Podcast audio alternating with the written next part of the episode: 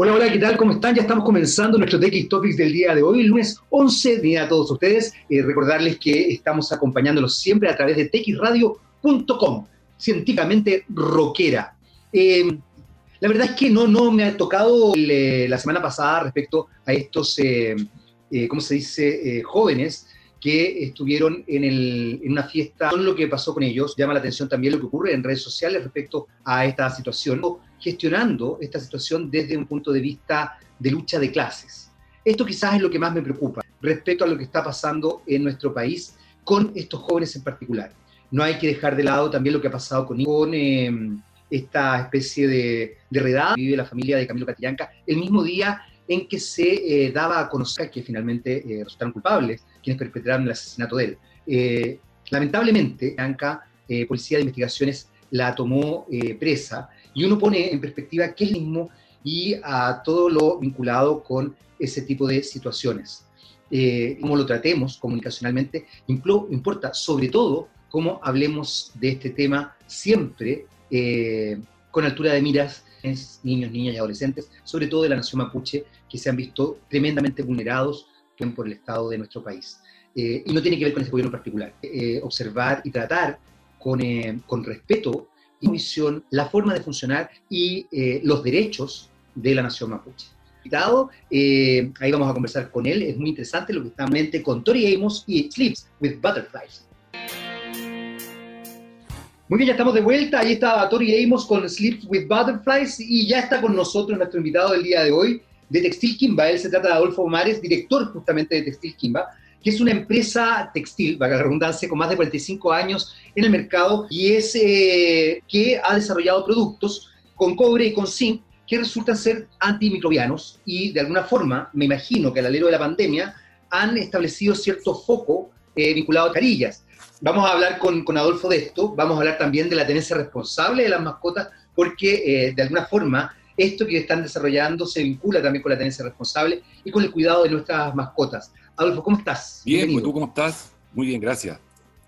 Muy bien, con, con, este tema que me parece tremendamente interesante porque pone en perspectiva algo que, eh, que, hoy día también está bien en boga. Por un lado, el tema de la tenencia responsable, por otro lado, Textil Kimba. Y, y bueno, primero vamos con lo, con lo, básico. ¿Cómo nace Textil Kimba? ¿De qué se trata Textil Kimba? Porque yo doy ahí una especie de, de, de brochazo, digamos, pero evidentemente aquí quien, quien, puede contarnos realmente eres tú. Bueno, sí, pues mira, eh, Jaime, eh, Kimba nace hace 52 años más o menos. Eh, somos una empresa familiar que la formaron mis padres, mi papá, mi mamá. Ellos partieron muy chiquititos fabricando ropa desde la casa. Eh, ellos fueron muy fueron emprendedores en esa época, estamos hablando del año 68 más o menos.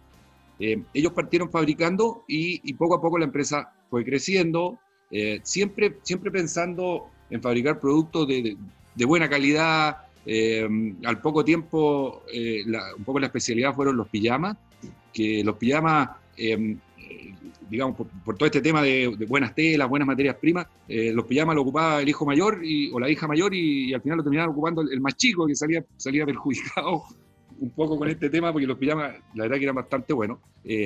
también pasa porque en esa época las materias primas eran también de buena calidad, o sea, tenemos que también ahí ver que eh, eh, en el tiempo han ido eh, un poquito abaratando costos, entonces algunas materias primas de repente no son tan buenas. Pero ahí parte un poco, em, y ahí empezó a crecer la empresa, siempre fabricando todo acá, las telas, haciendo los diseños, mi mamá se encargaba de toda la parte de modelaje, corte, y mi papá estaba como la parte administrativa y la parte técnica. Fueron incorporando gente en la empresa y, y ya por los años fines de los 80 logramos, lograron tener una, una, empresa bien grande, aquí trabajaban alrededor de 100 personas, em, y eh, de a poco, digamos, posicionándose principalmente con la ropa de niño. Así, así un poco nace Kimba. Y el nombre viene de unos monitos animados de la época japoneses, que era un blanco, que se llamaba Kimba. El león blanco, sí, perfectamente. De hecho, mientras te escuchaba, es más, eh, empecé a rememorar que, claro, que efectivamente es, conocido esto. Pero hay algo que es bien importante que tú mencionas, Adolfo, y que no es menor, porque ustedes les han, dado elementos bien sustanciales dentro, de, eh, dentro del mercado. Yo me imagino que en algún minuto eh, la empresa tiene que generar un giro, tiene que generar un cambio, producto del advenimiento de prendas más baratas y también de una sociedad no necesariamente tener prendas de calidad, sino que tener prendas que, te funcionen en la temporada. Hay, hay, hay, hay un concepto, hay una instancia por parte del consumidor que cambia radicalmente. ¿Cómo fueron enfrentando esto? ¿Y por qué te lo pregunto? Adolfo, que vayan viendo también cómo una empresa puede sostenerse en el mercado, eh, observando, observándolo y también en algún minuto, me imagino, haciendo las pérdidas correctas eh, para hacer el cambio de giro sin traicionar, por así decirlo, lo que, lo que hacían, digamos. Ustedes nunca por así decirlo. A ver, eh, fue un proceso bien duro, ¿eh? muy duro, porque, claro, como tú dices, empezó una época en donde un poquito primaba el precio por encima de la calidad. a nosotros nos costó mucho adaptarnos a eso, porque siempre la, digamos que las bases de la empresa fueron eh, productos de calidad. ¿ya? Entonces, lo que nos pasó principalmente fue que eh, el producto nuestro, eh, en comparación con, los importados, está muy por sobre el, valor de un, de pijama, ponte tú, importado de, Oriente. Em, entonces nos costó mucho competir. empezamos a, la empresa empezó, digamos, a caer por ahí por fines de los 90. Em, en esa época entramos también nosotros a la empresa, la segunda generación. Nosotros somos tres hermanos, somos, eh, que entramos acá a la empresa de a poco, yo soy el mayor, yo entré primero, y nos tocó un poco toda esa etapa de, de, empezar a achicar, ¿no? Empezamos a buscar eh, nuevos negocios, ya, o sea, vimos que no podíamos seguir ahí, lamentablemente no podíamos seguir. O cambiábamos a, transformarnos en importadores, como muchas empresas textiles de amigos nuestros, o, eh, o cambiábamos el foco de la empresa, siempre en textil. Eh, y es ahí un poco donde, eh, buscando nuevas alternativas, yo en un momento te mencioné que, que acá la empresa, en un periodo llegamos a ser 100 personas, a fines de la crisis éramos 12. tuvimos que achicarnos, no, la verdad que no podíamos mantener la estructura, teníamos locales, eh, teníamos cuatro locales en Chile, o sea, en Santiago, eh, vendedores de Arica Punta Arena, y tuvimos que desarmar todo eso, lamentablemente. Eh, y ante, ahí en la crisis, ya tocando un poco fondo, en algún momento con, con ideas de cerrar por completo, poner el candado, bajar la cortina, se acabó, nos negamos, porfiados, y empezamos a buscar nuevas cosas, y es ahí un poco donde entramos eh, en el rubro de la, del, cobre. Esto fue hace más o menos unos 6, 7 años atrás. ¿Y en ese, ¿Encontramos este hilado? No, por favor, continúa, continúa, continúa. Dime. Eh, encontramos, bueno, buscando nuevas alternativas por todos lados, encontramos este desarrollo de, de, un hilo, que es tecnología desarrollada acá en Chile, que eso es muy interesante, de la empresa Coptec. Ellos desarrollaron un hilo eh, al cual lograron incorporarle eh, eh, micropartículas de cobre y zinc, lo que hacía que el, cobre tiene propiedades antimicrobianas comprobadas y el zinc es regenerador de tejidos. Entonces, esa combinación es muy importante y muy interesante porque además se potencian el cobre con el zinc. se produce una sinergia entre el cobre y el zinc. funcionan mejor como que, si estuvieran por separado. ¿ah? Entonces ahí nosotros bueno, encontramos este hilo, nosotros teníamos las máquinas para hacer tela y nos pusimos a fabricar telas. Eh, nosotros ya también, antes, un poco antes de eso, habíamos comenzado a entrar en el rubro veterinario, porque también veíamos que la ropa importada de niño ya había invadido el mercado eh, y la gente también estaba teniendo cada vez más mascotas con mayor responsabilidad había aumentado la tenencia responsable de animales acá en Chile, al igual que en todo el mundo. Entonces decidimos entrar ya de lleno al rubro veterinario. Y ya con el cobre dijimos, ok, no vamos a ocupar el cobre en humanos, digámoslo, y nos metimos en, en, el rubro veterinario. Ahí, ahí fue como el, el, cambio que hicimos eh, o la innovación que, logramos después de, la crisis. ¿Cómo fue, eh, cómo fue ese, ese, ese cambio? Eh, porque de alguna manera uno establece un cierto, una cierta estrategia comunicacional eh, en relación, por ejemplo, a, Textil Kimba como ropa para niños, y de pronto Textil Kimba aparece, eh, eh, ¿cómo se llama?, desarrollándose en en, ropa, en definitiva, o productos para la mascota. ¿Cómo, ¿Cómo se hace ese cambio también? Que me parece súper importante, Adolfo, porque de verdad es un, es un, ejemplo a seguir que yo creo que a mucha gente que nos está escuchando nos le puede servir muchísimo. ¿Cómo, cómo, cómo se establece comunicacionalmente eso? Espérame, es que no, perdí, perdí la conexión, compadre. Algo eh, pasó. Te, escucho perfecto. Mira, ¿sabes qué? Mientras, mientras tú buscas la conexión, no, te preocupes, no te preocupes. Vamos a ir a una canción. Eh, tenemos a Sharon Van Eaton, eh, No One's Easy to Love. Muy bien, ya estamos de vuelta. Esa era Sharon Van Eaton con No One's Easy to Love, Nadie es fácil de amar. y seguimos conversando con Adolfo Momares. recordarles que, bueno, estas cosas pasan justamente en el mundo actual de conexiones y más. Eh, estábamos hablando de, en Textil Kimba, de ropa para niños, fundamentalmente productos para, para niños, a eh, productos para mascotas. Y también del descubrimiento que habían hecho con este hilo de cobre y zinc eh, a la hora de desarrollar justamente los textiles. Yo preguntaba qué tan difícil había sido comunicacionalmente informar al cliente, por así decirlo, o el cambio que se había desarrollado con los clientes, que en, en el área textil, pero evidentemente el consumidor, por así decirlo, al final, es muy distinto. Y por mucho que yo tengo mascotas y adoro mis mascotas, pero también tengo hijos y la verdad es que si bien eh, entiendo que hay, a ver, para mí son muy importantes mis mascotas, eh, como consumidor yo funciono de manera distinta respecto a mis hijos y a mis mascotas. ¿Cómo es para una empresa que hace este giro comunicacionalmente? ¿Cómo lo, cómo lo informan? ¿Cómo van gestionando? ¿Se demora mucho? ¿Cómo, cómo fue ese proceso? Lento, sí, bastante lento. Eh, sí, no llegó. Lento, y engorroso parece, porque, porque fue como, un respiro, así como lento. Sí, fue lento porque, eh, mira, bueno, pasan dos cosas. Uno, precisamente lo que tú comentas, cambia un poquito la visión del consumidor en relación al, producto. Y también eh, nos metimos en un rubro que no conocíamos. O sea, claro, era textil, pero no estábamos insertos en este rubro. Nosotros algo conocíamos del rubro veterinario porque eh, eh, más o menos, ponte tú, unos 15 años atrás, eh, llegó un amigo mío acá con un chaleco de perro.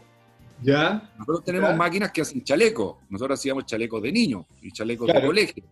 Entonces llegó un amigo que, que, él se dedicaba al rubro veterinario y le vendía a los retail, él importaba chalecos de perro de China. Entonces me dijo, si lo podía hacer igual y a un precio a lo mejor un poquito más alto que el de China, te compro a ti, me dijo. Así que acá,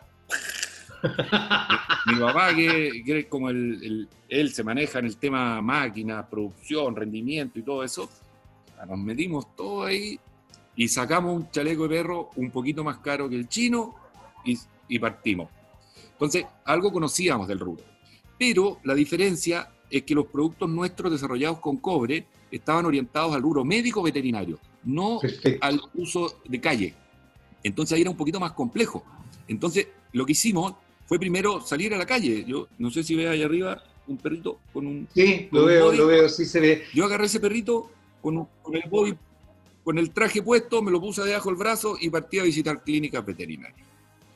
Eh, y ahí también, bueno, y ahí un poco para, para entender el mundo médico veterinario, que, que obviamente es un poquito más complejo porque es médico. Entonces, claro, yo decía, mira, este producto elimina bacterias y hongos. Y me decían, chuta, pero sí, pero, pero, pero muéstrame algo, un certificado, un, claro, claro. estudio. Bueno, obvio. Entonces, ahí es que, claro, porque un buen punto lo que estás diciendo, porque claro, son médicos, son médicos, son médicos de... de, de, de, de son médicos, razón. O sea, claro, no es como, ya, así. Entonces, ahí dijimos, no, a ver, aquí tenemos... bueno, ¿y cómo fue? Ya, Dale. Conocimos a un... bueno, ahí dijimos, bueno, ya, aquí tenemos que ir a congresos veterinarios para conocer a los médicos. Entonces empezamos a ir a congresos y en uno de esos congresos veterinarios conocimos a un doctor veterinario, el, doctor Joffre, que él eh, era dermatólogo y especialista en heridas y en afecciones a la piel.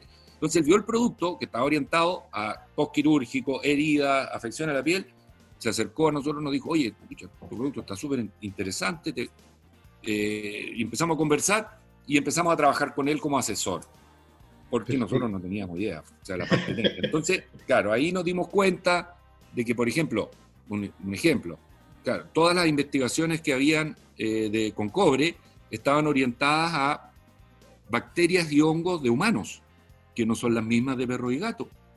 Entonces, claro, yo iba a un veterinario y le decía, mira, eh, eh, esta tela elimina Staphylococcus aureus, por decir algo, y me decían, no, pero es que Staphylococcus aureus no está en perro, eh, se llama Staphylococcus intermedius. Y yo, ya, ya, ya. Entonces, ahí junto con el doctor Jofré, fuimos a la Universidad de Chile y empezamos a hacer estudios ya más profundos, más serios, en bacterias y hongos propias de perros y gatos. Entonces, hubo que conseguir las cepas y las cultivan.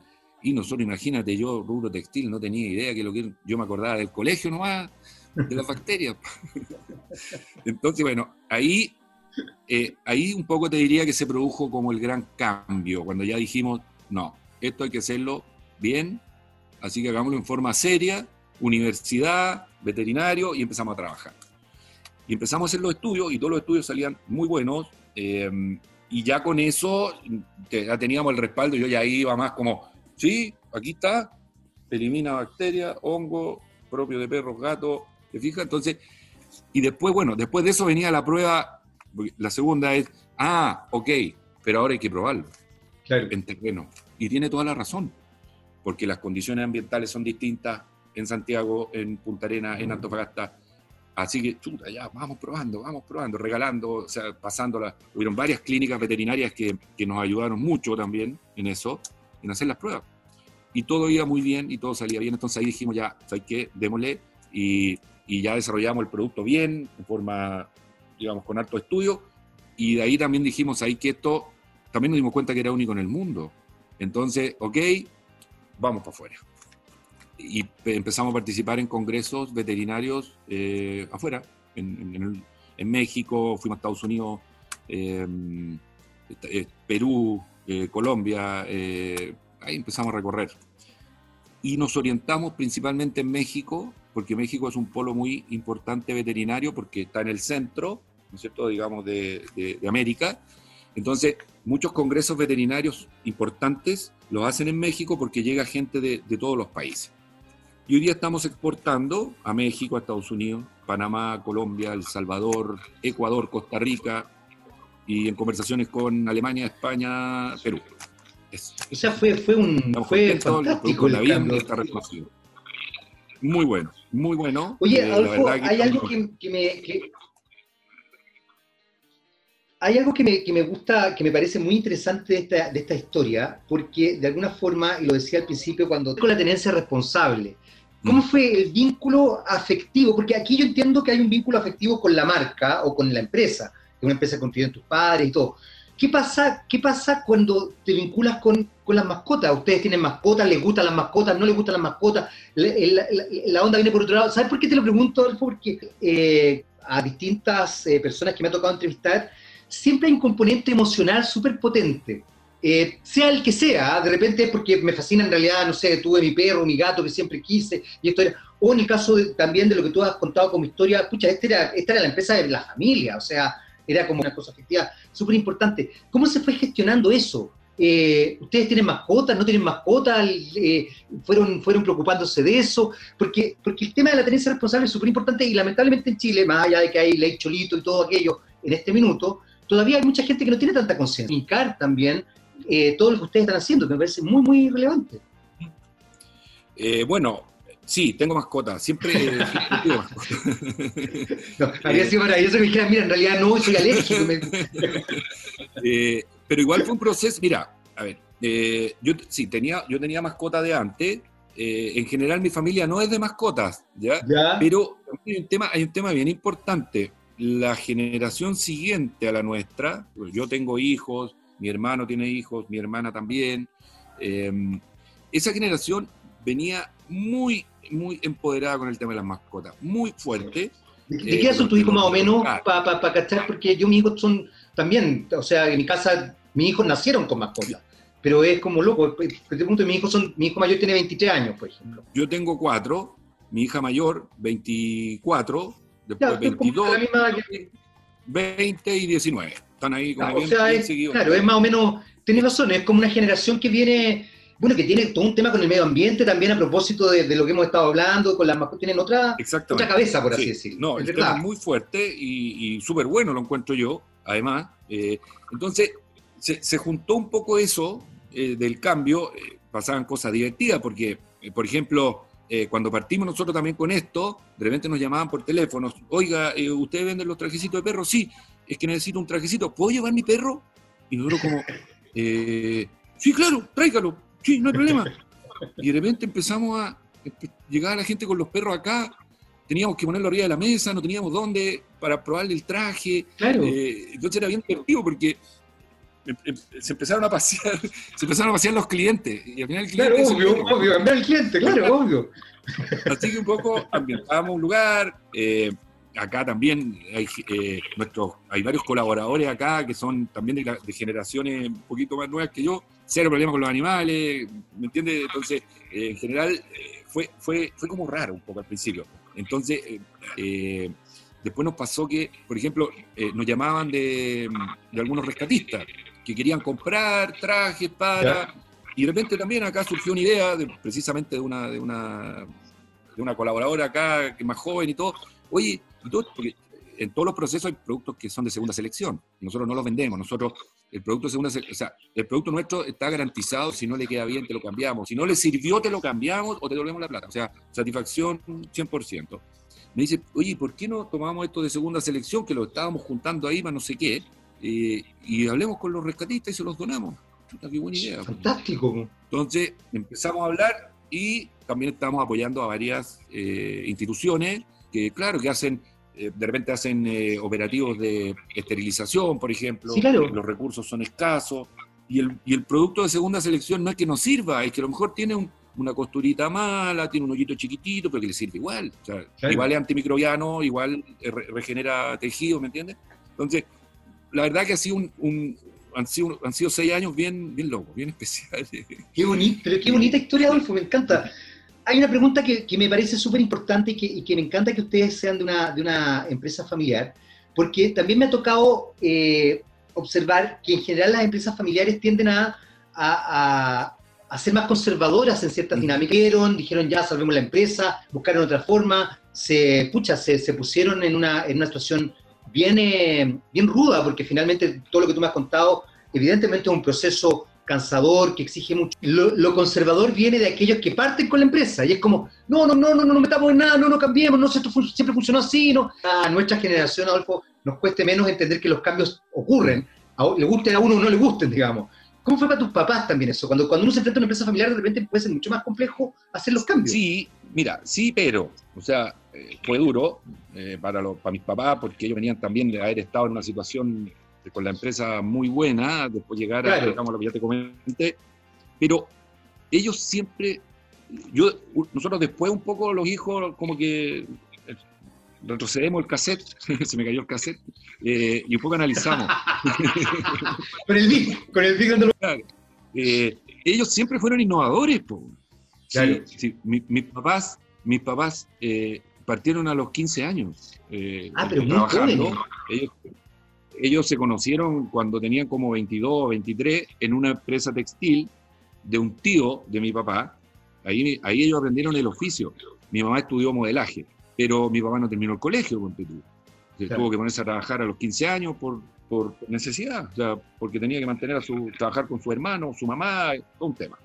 Entonces, ellos siempre fueron innovadores. Entonces, sí les costó, te diría, el hecho un poco de, haber, eh, de haber caído, pero, pero los cambios no tanto. Lo que sí, los cambios en una empresa familiar son lentos.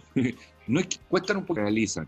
Pero te diría que principalmente el tema es eso, o sea, que la innovación parte por ello, el emprendimiento, y, eso un poco también nosotros lo agradecemos los hijos porque, eh, porque nos traspasaron eso a nosotros. Y ahora algo también súper importante y fundamental es la gente, o sea, los colaboradores. O sea, acá, eh, en general, la gente que ha, trabajado acá, siempre también dispuesta, que hay acá en la empresa con, con la gente es muy cercana.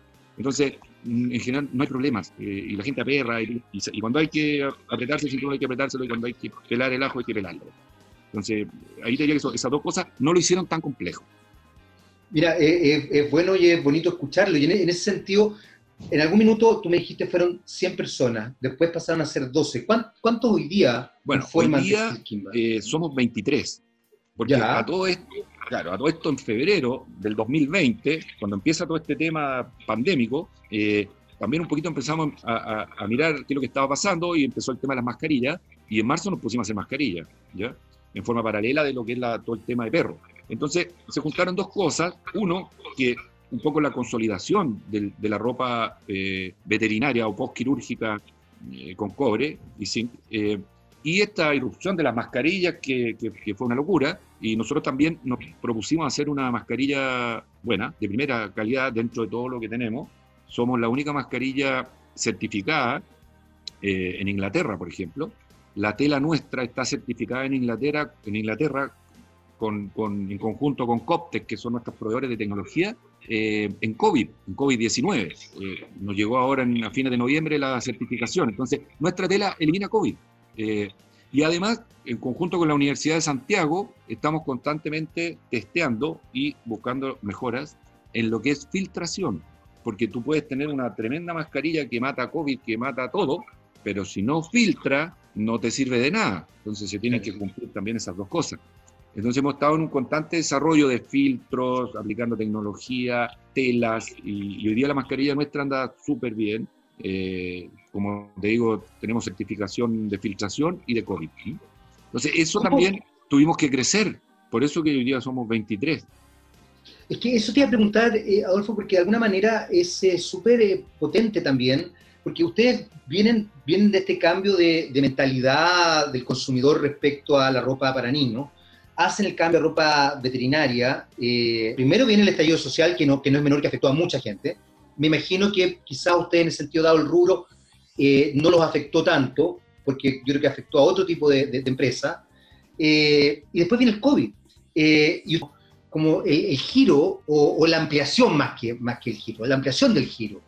¿Cómo, cómo, lo, cómo lo, lo, lo sopesaron? Porque hay algo que uno quizás nos cuesta entender todavía algunas personas, eh, llegaré la vacuna, pero probablemente el uso de mascarilla, eh, el uso de mascarilla de, este, de estas características va a ser mucho más habitual de lo que nosotros creemos. Hay países, ya antes del COVID, digamos, o sea, que de verdad es como, como habitual, es parte del uso. ¿Cómo, cómo lo están viendo ustedes? ¿Cómo ven en ese sentido esto? Porque me imagino que el ámbito, el ámbito veterinario está, está hipercubierto. Yo creo que solo, solo les queda crecer, entendiendo también que, Adolfo, eh, hoy día hay familias que se constituyen con las mascotas, ni siquiera hay hijos, sino que son parejas que tienen mascotas. Eh, y, uno lo respeta y lo valora, y entonces, claro, ahí hay un, hay un nicho que evidentemente ha cambiado y que yo me alegro que, además cambie, por lo menos la, es un tema importante. ¿Cómo lo están viendo? ¿Cómo lo ves, cómo lo ves tú a nivel de mercado, a nivel de, empresa también? Mira, nosotros, a ver, nuestro, nosotros seguimos eh, orientados a, nuestro rubro principal, eh, mascota. Perfecto. Porque es un producto que además le hemos dedicado seis años, como te comenté, el producto se está consolidando, nos queda mucho por crecer ahí, sobre todo afuera, que estamos ya orientándonos a, afuera, a pesar de que no se puede viajar y todo eso, pero hoy día con la tecnología eh, se, hace, se hace bastante más fácil. Seguimos nosotros eh, buscando crecer eh, afuera en, las exportaciones y el tema, el tema mascarilla em, lo, está, bueno, lo vemos como un rubro paralelo. Sí, claro lo que nosotros hacemos es que las mascarillas no nos interfieran en mascotas. O sea, si hay que elegir, vamos a elegir mascotas, ¿ya? Porque ese es nuestro rubro.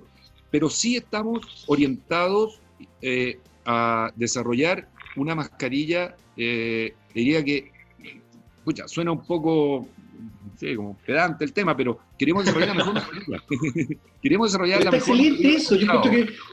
Eh, pero me, eso me, parece excelente. Que no sea llame ya, ¿cachai? Que la mascarilla haga lo que dice que hace. ¿ya? Eh, entonces, por eso hemos estado trabajando, como te comentaba, con la Universidad de Santiago. Ahora, eh, hay un tema bien interesante, que es que nosotros nos llevamos bastante por norma, por norma europea en el tema mascarilla. Eh, y Europa cambió un poco su norma, porque antes, antes no existía norma para mascarilla de uso diario, digamos.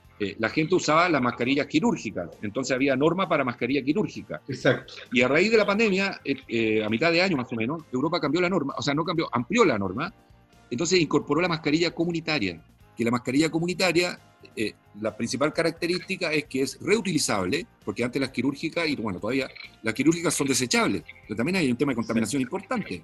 Entonces... Muy importante, fíjate que... Muy importante. No, que tienes toda la razón. De hecho, veía un reportaje en la Deutsche Welle que Europa está muy preocupado y, no, y espero que, que eso se, se mencionar es sustancial.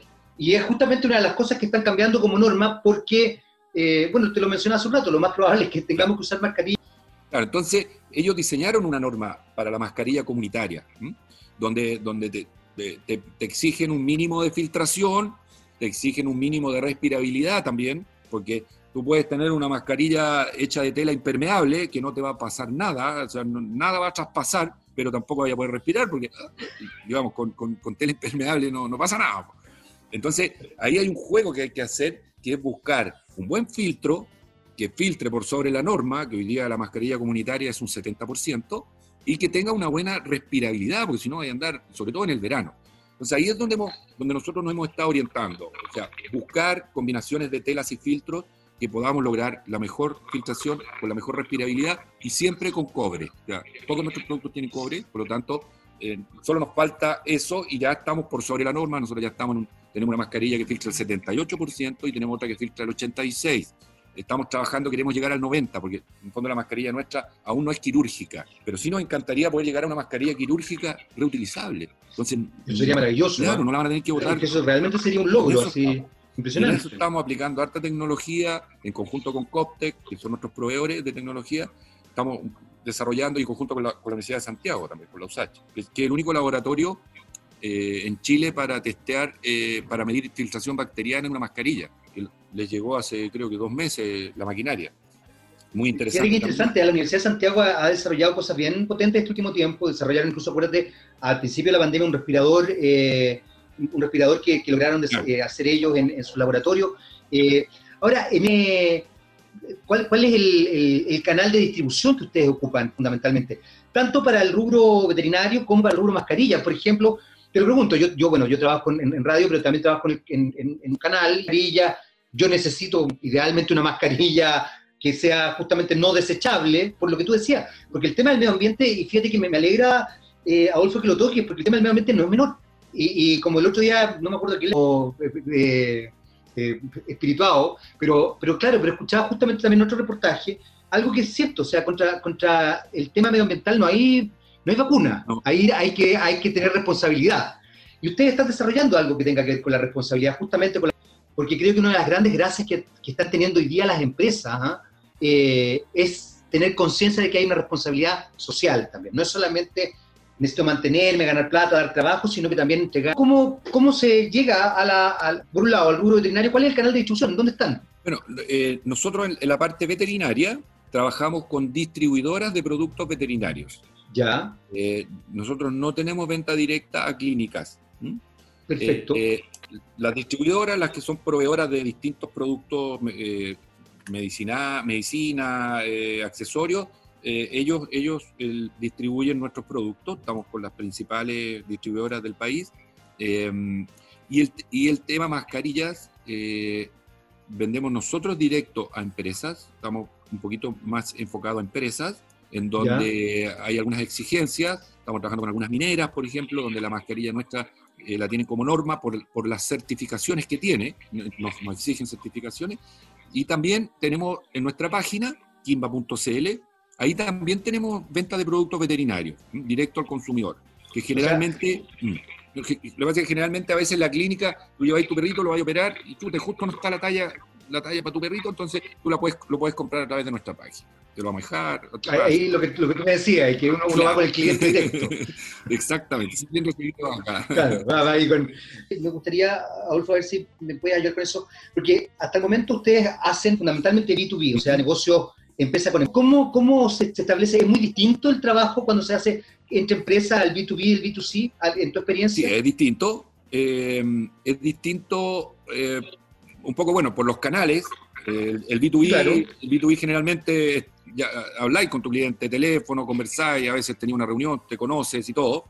Y el B2C es, pucha, es todo online, pues. Y la bueno, sí, pues, hoy día sí. Que ha mejorado. Hoy día sí. Claro, entonces el B2C finalmente es, eh, es, todo por la web. Nosotros vendemos de todo por la web, o sea, todos nuestros productos los vendemos por la web, salvo cuando vienen para acá. con el tema del COVID lo tratamos de evitar lo más posible. Eh, nosotros, nosotros acá también, un poco para contarte, eh, fuimos incorporando varias medidas de seguridad porque, claro, al principio, pucha, ¿qué es lo que hacemos? Y aquí si se nos contagia la gente, sonamos, pues, o nosotros mismos. Bueno, y además en el caso de ustedes no pueden trabajar virtualmente, pues ahí también hay un elemento importante. La, la virtualidad en el tipo de rubro de usted, hay otras cosas que tiene que hacer ahí.